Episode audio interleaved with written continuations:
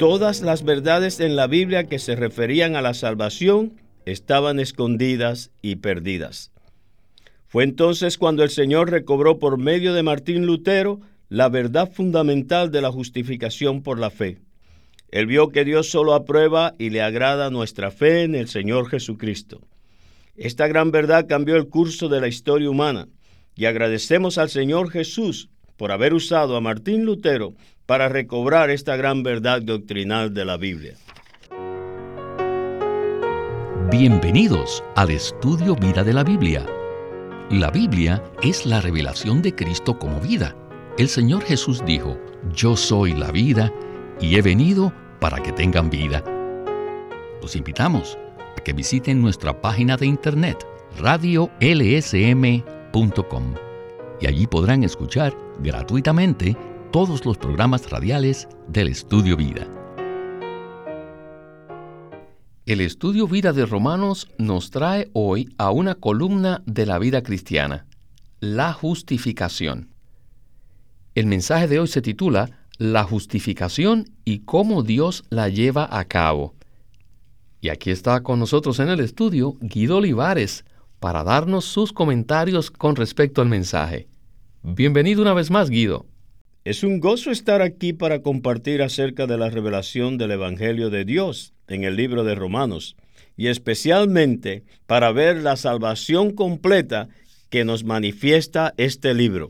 Guido, la mayoría de los cristianos están familiarizados con la doctrina de la justificación por fe y también con Martín Lutero, a quien el Señor usó para recobrar esta maravillosa verdad. Con respecto a esto, ¿podría comentar un poco sobre Martín Lutero y cómo el Señor lo usó para llevar adelante su mover? Sí, el Señor usó a Martín Lutero durante el siglo XVI para recobrar la gran verdad de la justificación por fe. Ya para este tiempo, la iglesia había caído por completo en degradación.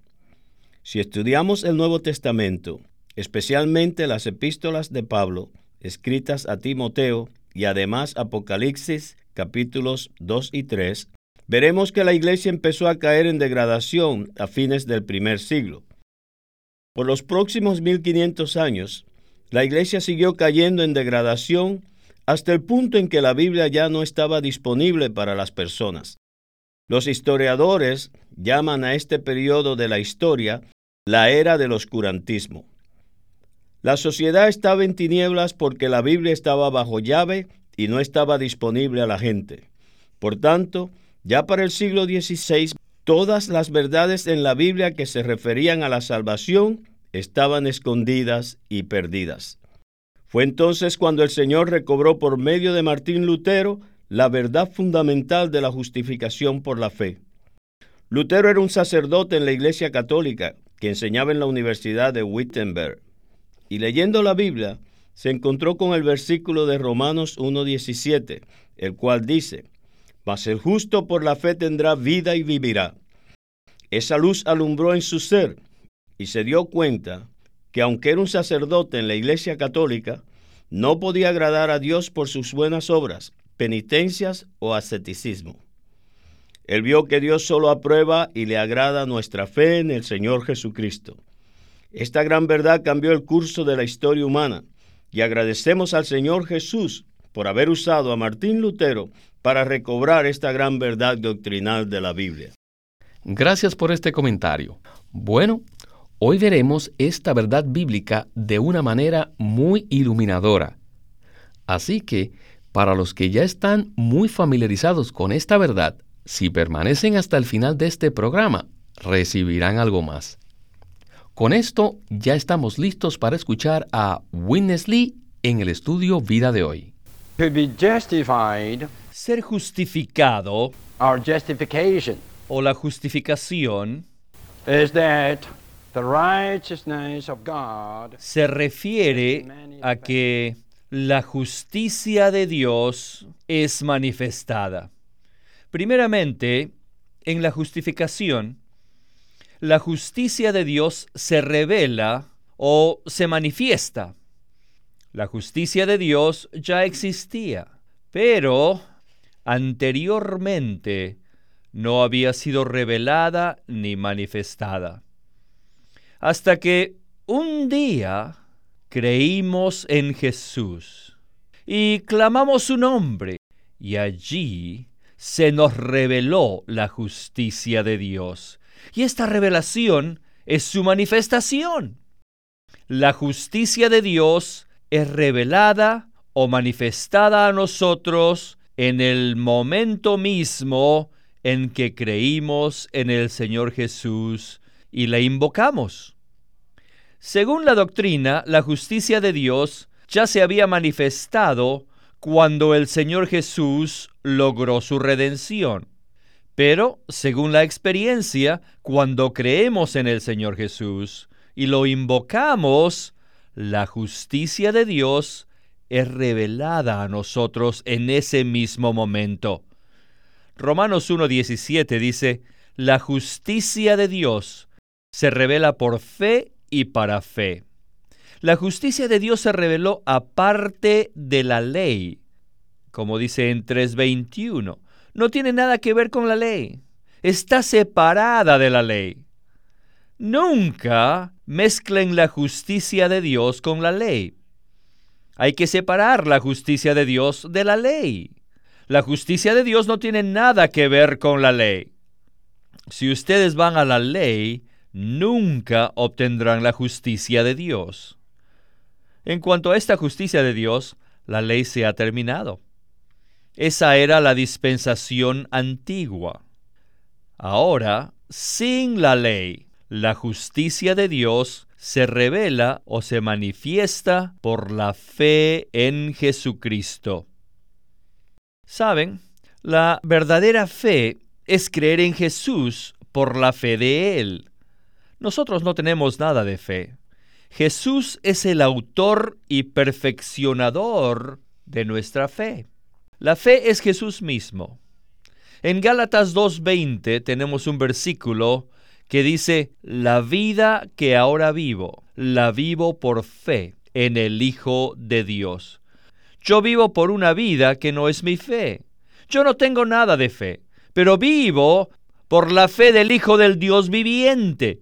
Él tiene la fe y hasta Él mismo es fe para mí. Si ustedes verifican consigo mismos, no encontrarán que tienen fe, pero si se olvidan de ustedes y dicen, oh Señor Jesús, te amo, inmediatamente hay algo dentro de ustedes que cree y esa es su fe, y esa es la fe de Jesús dentro de nuestro creer. Hermano Guido, la justicia de Dios es un hecho significativo en el libro de Romanos. Y para comprenderla mejor, díganos, ¿cómo es que la justicia de Dios se manifiesta aparte de la ley y no tiene que ver nada con la ley? Esta verdad se ve en Romanos 3, 20 al 23. El versículo 20 nos dice, ya que por las obras de la ley ninguna carne será justificada delante de él. Por lo tanto, aunque deseamos mucho agradar a Dios por medio de nuestras buenas obras o las obras de la ley, no seremos justificados por la ley. Romanos 3, 21 y 22 nos dicen que la justicia de Dios se ha manifestado por medio de la fe de Jesucristo a todos los que creen. Cuando creemos en Jesucristo, Él llega a ser nuestra justicia. Debemos darle gracias al Señor cada día porque Él es nuestra justicia. Primera de Corintios 1:30 nos dice que Cristo Jesús nos ha sido hecho justicia. Y Romanos 3:22 lo explica con una frase maravillosa, por medio de la fe de Jesucristo. Esto indica que nuestra fe es la fe de Cristo. Cuando creemos en Él, esta es la fe de Jesucristo. Él no es solamente nuestra justicia, sino también nuestra fe. ¿Y cómo llegó a ser Él nuestra fe? Hebreos 12.2 dice, puesto los ojos en Jesús, el autor y perfeccionador de nuestra fe Jesús es el autor de la fe. Él es el originador, el inaugurador, el origen y la causa de la fe. En nuestro hombre natural no tenemos la capacidad de creer. No tenemos fe por nosotros mismos. Pero cuando ponemos los ojos en Jesús y decimos, Señor Jesús, te amo y creo en ti, entonces Él se infunde en nosotros. Nos infunde su elemento que hace creer. Luego, espontáneamente, cierta clase de fe surge en nuestro ser y así tenemos la fe para creer en Él. Esta es una verdad maravillosa, porque nos muestra que creímos en el Señor Jesús por la fe de Él y por Él mismo como nuestra fe. Cuando ponemos nuestros ojos en Cristo, Él engendra fe en nosotros. Así, Él llega a ser el autor de nuestra fe y genera la fe dentro de nosotros y como resultado recibimos a Cristo en nosotros. Dios nos da a Cristo como nuestra justicia y somos aprobados por Dios. Esta es nuestra experiencia inicial de justificación y no tiene nada que ver con nuestras buenas obras. Muchas gracias. Regresemos a Winnesley. si ustedes leen el Nuevo Testamento detallada y cuidadosamente, verán que hay una diferencia entre la propiciación y la reconciliación. La propiciación indica que tenemos un problema dentro de nosotros debido a que hemos ofendido a otros. Ahora les debemos algo y ellos tienen una demanda sobre nosotros. Y a menos que esta demanda sea satisfecha, el problema entre yo y otros no puede ser resuelto. Para resolverlo se necesita la propiciación. Hay otra palabra que se puede usar para explicar esto, y esto es apaciguar. Si el otro partido va a apaciguar la situación, tiene que hacer algo para satisfacer la demanda de la persona que se ofendió, a fin de que los dos puedan estar de acuerdo, o sea, que sean uno. Y este problema no es tan serio como el problema de ser enemigos. Si yo soy vuestro enemigo, la propiciación no es suficiente. Cuando éramos enemigos de Dios, necesitábamos la reconciliación. Cuando éramos enemigos, había una enemistad entre nosotros y Dios. Y esta enemistad no solo requería la propiciación, sino también la reconciliación. Antes de ser salvos, no éramos solamente pecadores a los ojos de Dios, sino que también éramos enemigos de Dios. Como pecadores necesitábamos la propiciación, pero como enemigos necesitábamos la reconciliación. La propiciación es para el pecado y la reconciliación es para ambos, nuestros pecados y nuestra enemistad. Entonces, ¿cuál es la diferencia entre la propiciación y la redención? Miren, redimir significa comprar algo de vuelta que originalmente era de uno, pero que se perdió. Por lo tanto, hay que recuperarlo a un costo.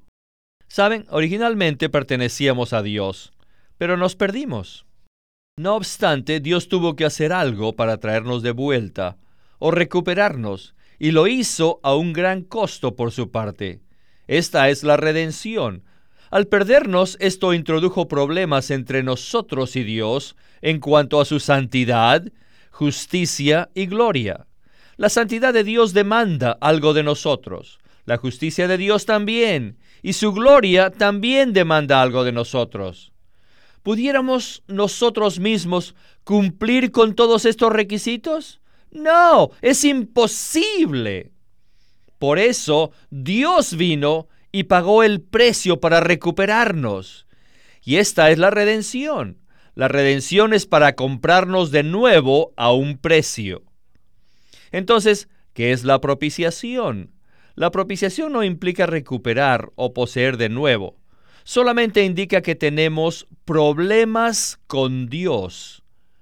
¿Y cuál es el problema que nos separa de Dios y nos impide tener comunión directamente con Dios? no es nada menos que nuestro pecado. Así que necesitamos la propiciación.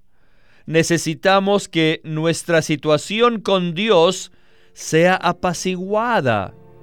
Y Cristo hizo esto en la cruz. Cuando se presentó el tema de la justificación, se mencionaron palabras espirituales y doctrinales, tales como la propiciación, la redención y la reconciliación. ¿Nos podría abundar un poco más sobre estos puntos, Guido? Primeramente, hablemos de la propiciación. La palabra propiciación significa reconciliar dos personas y unirlas, o sea, apaciguar y así establecer una relación de paz y de unidad. La propiciación tiene que ver con la relación de dos personas. Existe un problema entre dos partidos. Una persona ha ofendido a la otra y le debe algo, y por eso debe hacer lo necesario para satisfacer las exigencias del ofendido. Si el ofensor quiere aplacar al ofendido, entonces necesita satisfacer sus requisitos. Cuando existe una separación entre dos personas y procuran regresar a la unidad, es necesaria la propiciación. Nosotros teníamos el gran problema del pecado. En Romanos 6:23 dice, porque la paga del pecado es muerte. La paga es una recompensa conforme a la justicia. A los ojos de Dios, todo lo que el hombre hace aparte de Dios es pecado y es obra del hombre y la paga que merece es la muerte. Debido a que somos pecadores, nuestro castigo es la muerte. Pero gloria al Señor que en la cruz Cristo murió por nosotros y pagó esta deuda del pecado y como resultado Él es nuestro sacrificio propiciatorio. Primera de Juan 2.2 y 4.10 nos dicen que el Señor Jesús es el sacrificio propiciatorio por nuestros pecados Mediante su muerte en la cruz, Él apaciguó a Dios y cumplió los requisitos de Dios, porque murió en nuestro lugar. Nosotros merecíamos morir, pero Él tomó nuestro lugar, y como resultado, esta propiciación nos regresó a Dios. Ahora la palabra redimir o redención quiere decir volver a comprar algo que originalmente era suyo, pero que se había perdido. Originalmente nosotros le pertenecíamos a Dios, éramos posesión suya, pero nos perdimos por causa del pecado. Fuimos capturados por Satanás y acabamos bajo el imperio de la muerte. Pero hay que alabar al Señor porque Él murió en la cruz y nos recuperó, nos redimió. Y primera de Pedro 1, 18 al 19 dice que fuisteis redimidos de vuestra vana manera de vivir con la sangre preciosa de Cristo. Cristo pagó con su sangre el precio más alto para volver a tomar posesión de nosotros. Además, la palabra reconciliación implica que aparte del problema del pecado, teníamos enemistad con Dios. Éramos enemigos de Dios. Muchas gracias por este comentario. A menudo Escuchamos estas palabras y tal vez no le damos el significado que merecen, pero cuando profundizamos en la verdad, encontramos estos tesoros que nos revelan la obra maravillosa que Cristo cumplió por nosotros. Regresemos entonces a Winnesley para oír más del estudio vida. en cuanto a la ley de Dios, todos las hemos quebrantado. We all have sinned and we all have come short of God's glory. Puesto que hemos pecado y carecemos de la gloria de Dios. Pablo menciona la gloria de Dios. Cuando Pablo estaba escribiendo esta parte de Romanos, probablemente él tenía en mente la descripción del cuadro del arca del testimonio. El arca tenía una cubierta que se llama el propiciatorio. Dentro del arca estaba la ley de Dios testificando la justicia de Dios. Sobre el arca estaban los querubines representando la gloria de Dios. Ellos observaban cada acción del pueblo. Miren, debajo de la cubierta estaba la ley que los exponía. Y estos eran los requisitos de Dios. Eran los requisitos de la justicia según la ley y los querubines representaban los requisitos de la gloria de Dios según la expresión de Dios. A menos que estos requisitos fuesen cumplidos y Dios estuviese satisfecho, no habría manera de que los pecadores pudiesen tener contacto con Dios, ni que Dios se pudiese comunicar con ellos. Pero, aleluya, por la sangre expiatoria. La sangre era rociada sobre el propiciatorio, o sea, la tapa del arca, satisfaciendo así los requisitos de la ley justa y de la gloria de Dios. Por lo tanto, ya no hay problema. Hay un sitio que se llama el propiciatorio. La propiciación no es solamente una acción, sino también es un sitio. Y la acción llegó a ser el lugar donde Dios se encuentra con el hombre. Es un lugar. La propiciación es un lugar.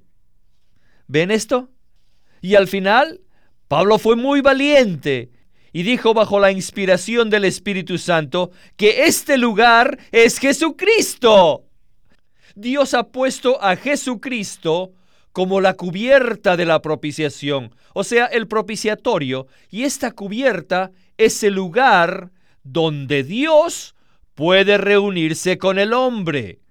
Hoy este lugar es la persona de Jesucristo, el Señor. Temo que aunque muchos cristianos, aun los que nos están oyendo el día de hoy, amen al Señor Jesús, pero que no se hayan dado cuenta de que Cristo es un lugar de propiciación donde Dios puede reunirse con nosotros y donde nosotros podemos ponernos en contacto con Dios. Antes de esto, le temíamos, teníamos temor a Dios pero ahora ya no le tememos. Sobre Jesús, sobre Él, Jesús como el propiciatorio, podemos tocar a Dios y podemos decirle, oh Dios, te amo, qué bueno eres, te amo. Este es el significado de los escritos de Pablo. Él usó el arca con su cubierta como un tipo para mostrar el significado adecuado de la justificación. Gloria al Señor. Hemos visto que la propiciación tiene que ver con dos cosas. Número uno, cumple los requisitos justos de Dios. Y número dos, satisface la gloria de Dios. Sin embargo, especialmente me cautivó ver que la propiciación no es solamente una acción, sino un lugar. Sí, esta es una maravillosa revelación que vemos en Romanos 3, 21 al 25. En estos versículos encontramos todos estos términos, la justicia de Dios, la gloria de Dios y el propiciatorio. Y en Romanos 3:25 vemos que la persona de Cristo es nuestro lugar de propiciación.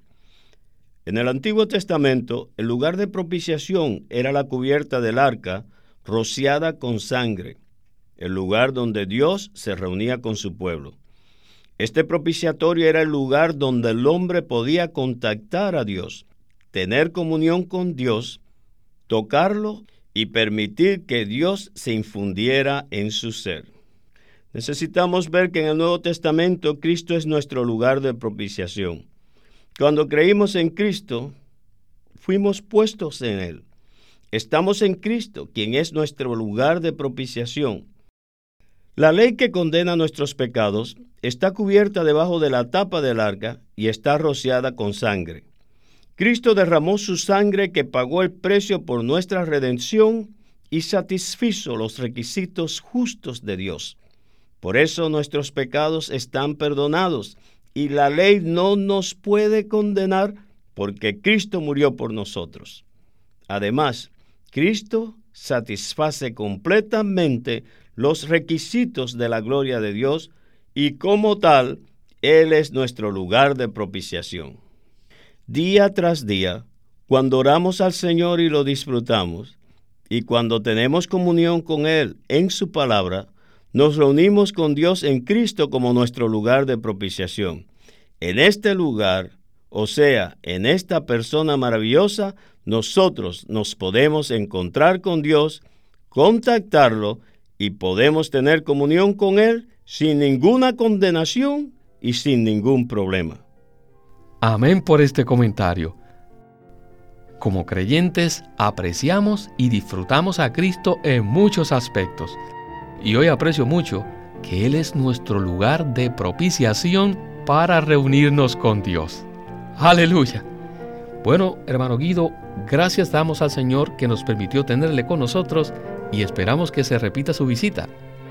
Muchas gracias por haberme invitado al programa.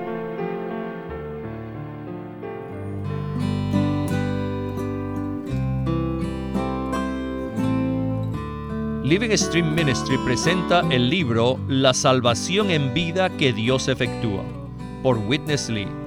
En este libro, Witness Lee presenta la tremenda revelación de que nuestra salvación tiene dos aspectos, que son el aspecto jurídico, donde Cristo nos redimió de la caída y del pecado con su muerte, pero también después de habernos redimido, mucho más nos salva por medio de su vida la cual Él imparte por medio de su Espíritu a nosotros.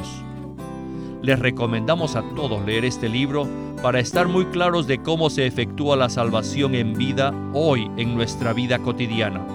Y al final, cómo seremos glorificados con la gloria de Dios. La salvación en vida que Dios efectúa por Witness Lee.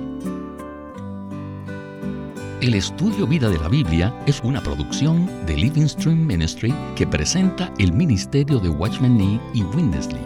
Winnesley sirvió fielmente al Señor durante más de 70 años y culminó su labor con este exhaustivo comentario de todas las escrituras llamado El Estudio Vida de la Biblia.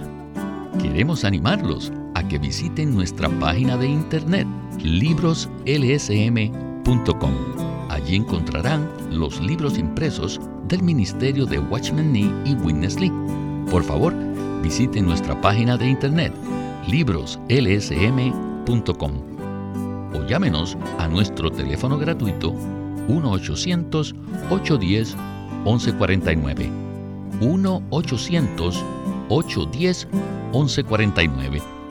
Además, si desean, pueden comunicarse con nosotros enviándonos un correo electrónico a estudiovida.lsm.org. Una vez más, estudiovida.lsm.org.